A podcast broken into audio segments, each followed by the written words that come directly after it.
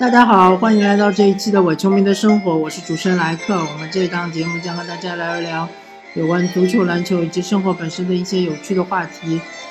呃，我们这一期节目，嗯，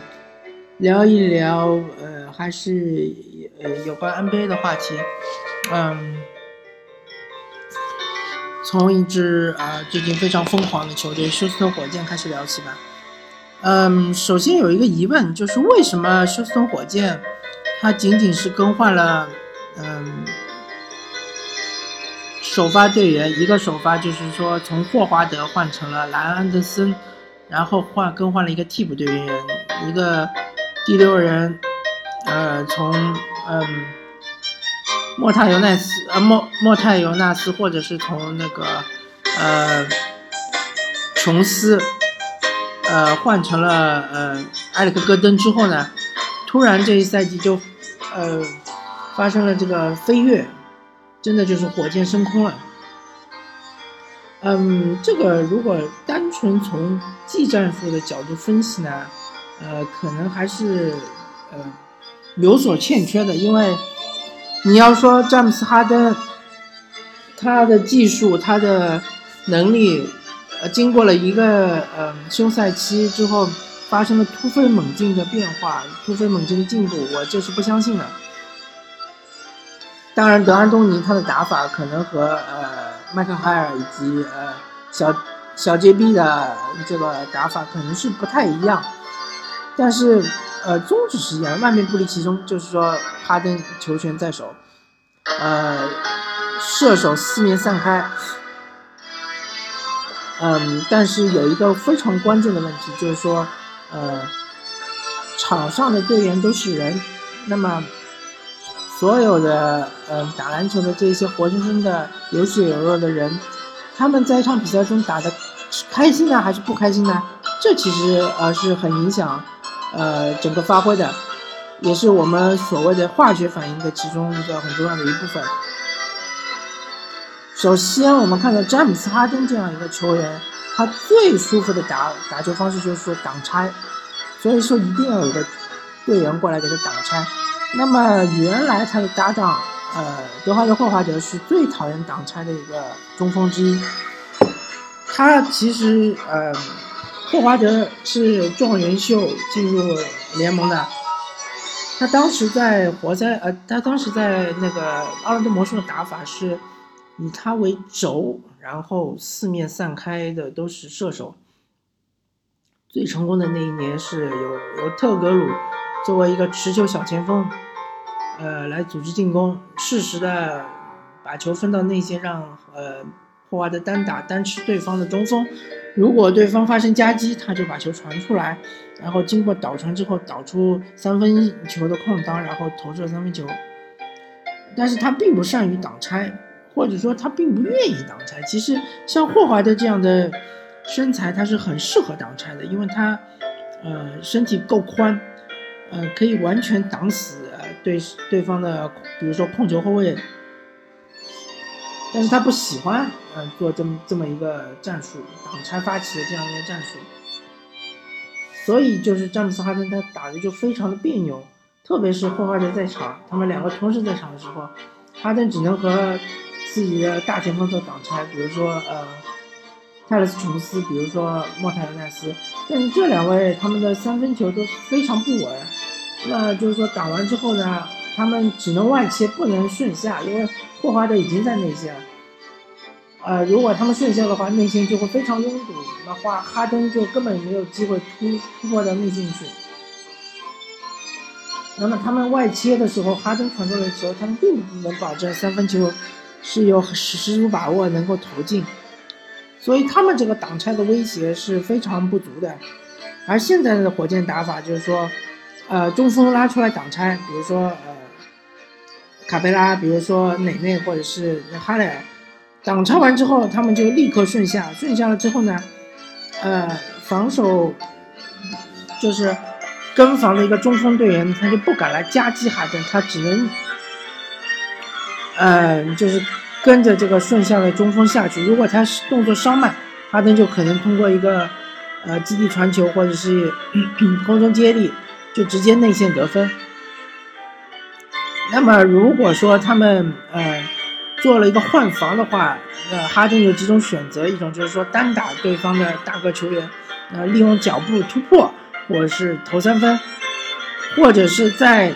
嗯他会观察整个这个对方的防守，如果他发现最近的一个弱侧防守队员有有企图上来呃夹击，或者说企图上来呃做一个延误的这样一个。嗯，就是有一个启动的一个准备工作的话，他会立刻把球传到弱侧，让弱侧的阿里扎或者是呃，嗯，或者是安德森去投三分。那么这样子的话，整个这个空间拉得非常大，而且周围的人都有一个三分的威球，呃，三分的一个威胁。那么这是哈登最喜欢的一种打法。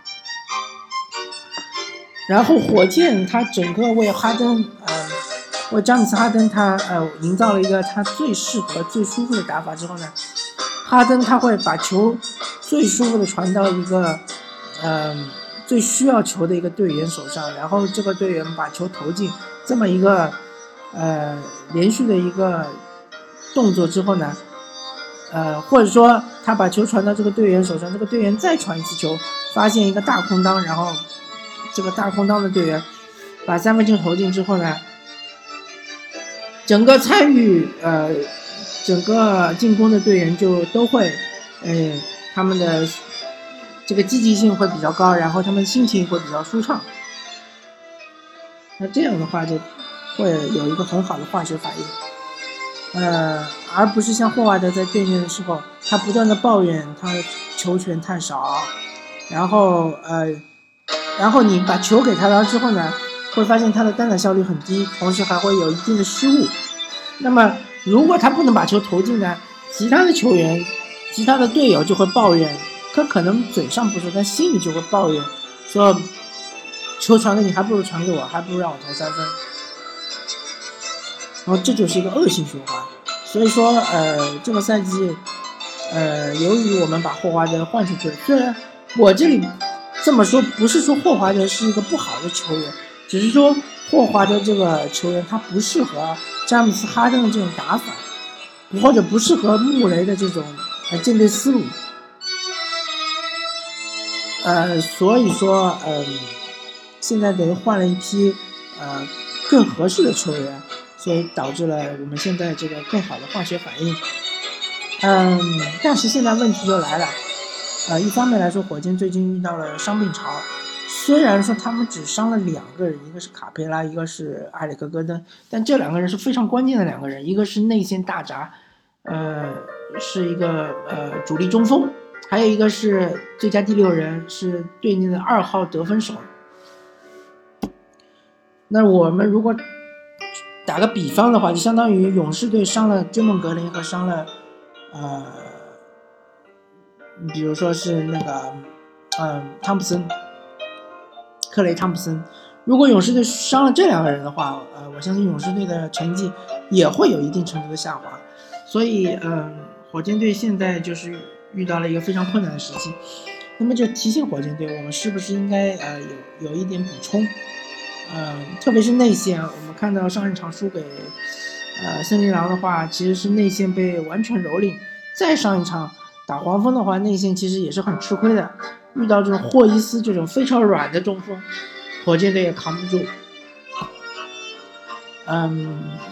也许卡佩拉的复出会一定程度上缓解这个内线的问题，但是，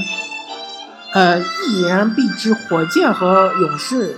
打法很像，他们的缺点、弱点也很像，就是说内线是很虚弱的，很薄弱的。一旦遇到了。呃，联盟内线的怪兽级的球员，比如说考辛斯啊，比如说，呃，德拉蒙德啊，比如说呃门罗，比如说呃唐斯，嗯，还有比如说小乔丹，遇到这一类的球员，他们可能内线就会被对方爆。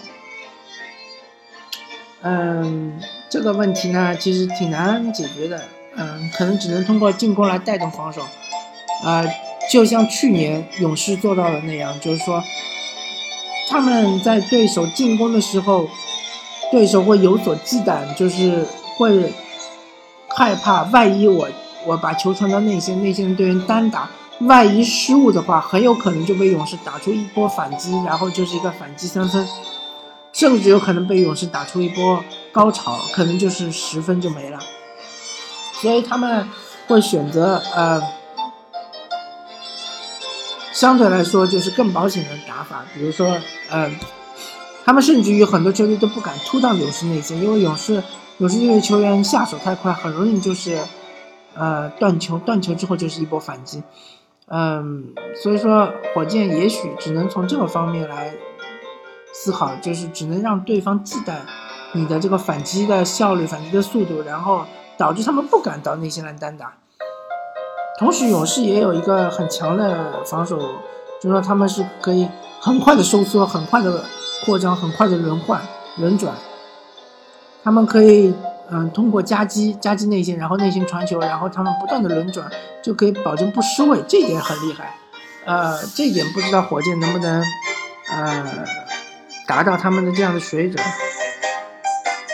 当然，我们看到火箭队的防守其实是在不断的在进步中。当然，最近呃这段时间由于比赛密度比较大，所以说可能防守的效果会有所下降。但是总体来说，比起赛季初来说，火箭队的防守效果是在进步中的。啊，希望火箭队能够在嗯整个赛季结束之后，防守能进入前十。那这样再配上火箭队基本上前三的进攻效率的话，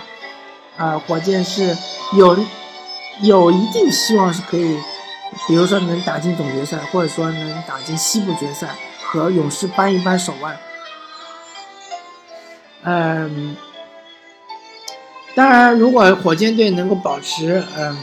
整个排名在西部前三的话，我觉得詹姆斯哈登是很有机会获得 MVP 的。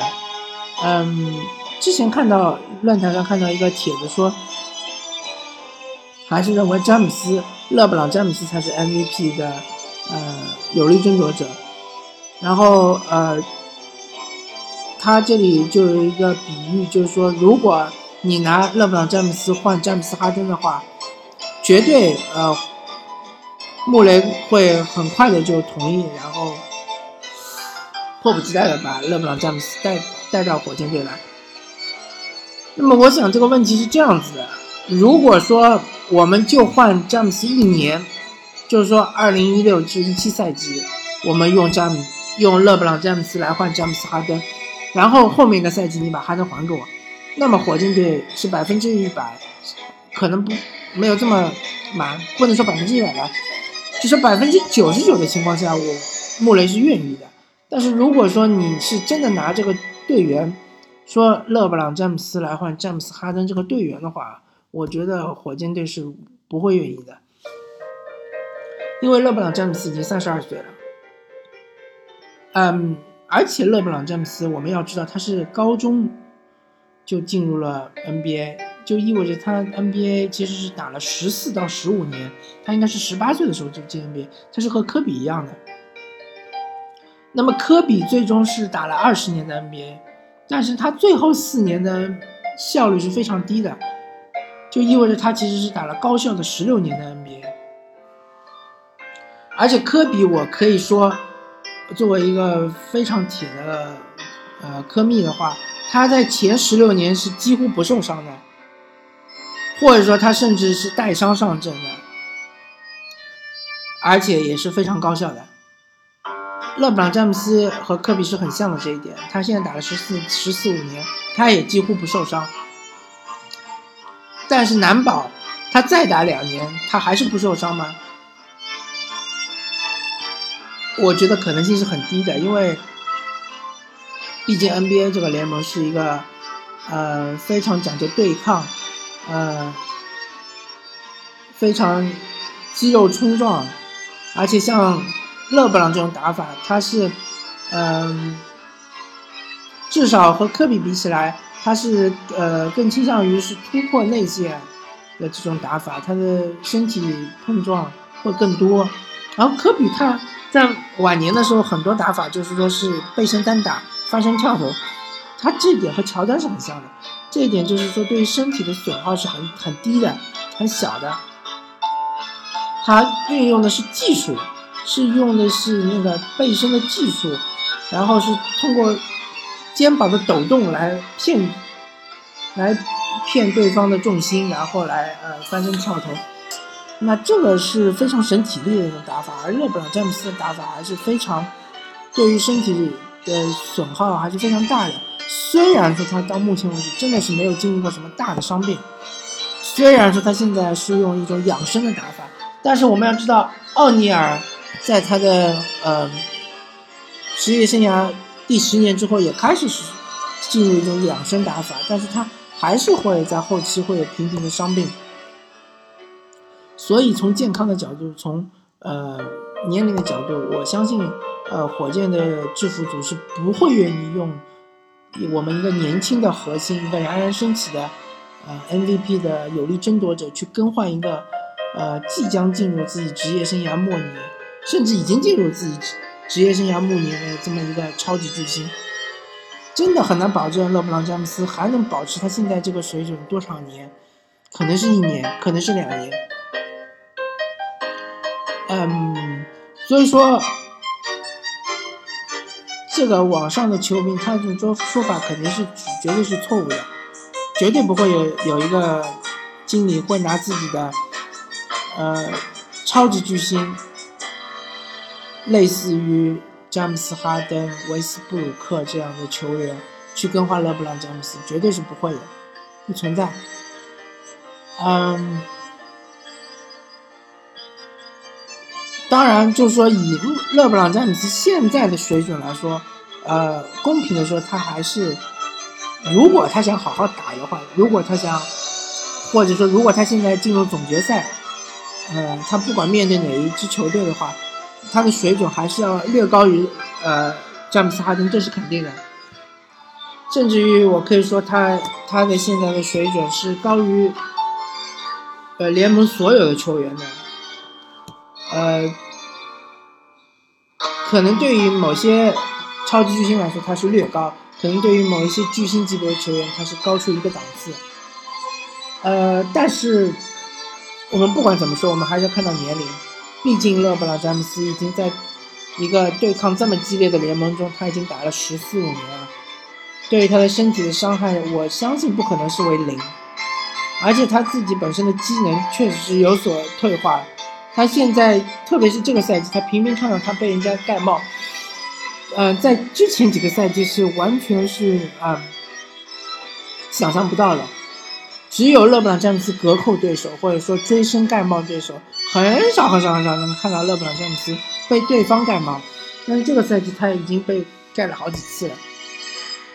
呃，所以说，我个人还是看更看好前途更加光明的威斯布鲁克和詹姆斯哈登。嗯，相信。特别是这个赛季的 MVP，我感觉应该是一个历史的传承，就是说把 MVP 从呃上一代的勒布朗詹姆斯和嗯凯文杜兰特手上，甚至于我觉得斯蒂芬库里他也是属于已经属于上一代的 MVP 了，因为他之后几年我认为他很难再获得 MVP 的提名，因为他已经达到了他上个赛季他的效率之高。他的数据之漂亮，然后再加上他球队战绩之好，整个就是一个巅峰状态，他很难再超越那个状态。你说勇士队以后有没有可能再打到七十四胜？我是不相信的。你说史蒂芬库里之后场均是不是能达到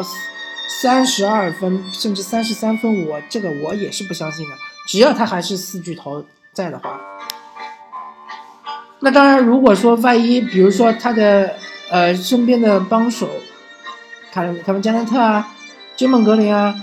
呃克雷汤普森全部都走了，那么有可能说斯蒂芬库里刷分可以刷到，比如说场均三十五分，但是这样的话他的战绩绝对不可能再拿到啊六十胜以上，那么他肯定就没有机会去争夺这个 MVP。所以说这是一个 MVP 的传承，就是说在。今后的一段时间内，只要威斯布鲁克还是在雷霆，而只要詹姆斯哈登还是在火箭，我相信之后一段很长一段时间 MVP 还是这两个人之间的争夺，除非说字母哥他把雄鹿带到了一个很高的高度，能够比如说达到至少是猛龙现在这个位置，就是中东部第二，然后字母哥的数据能够接近于维斯布鲁克和詹姆斯哈登，那么就是说有可能说是一个三足鼎立的局面，但是。目前的情况来看，还是说双雄争霸，那么就是看谁的战绩更好。如果说雷霆的战绩更好，那一定就是雷霆的维斯布鲁克获得 MVP；如果说是火箭战绩更好，那么肯定是詹姆斯哈登获得 MVP。好吧，呃，这一期的我球迷生活我们就聊到这里，感谢大家收听，我们下期再见，拜拜。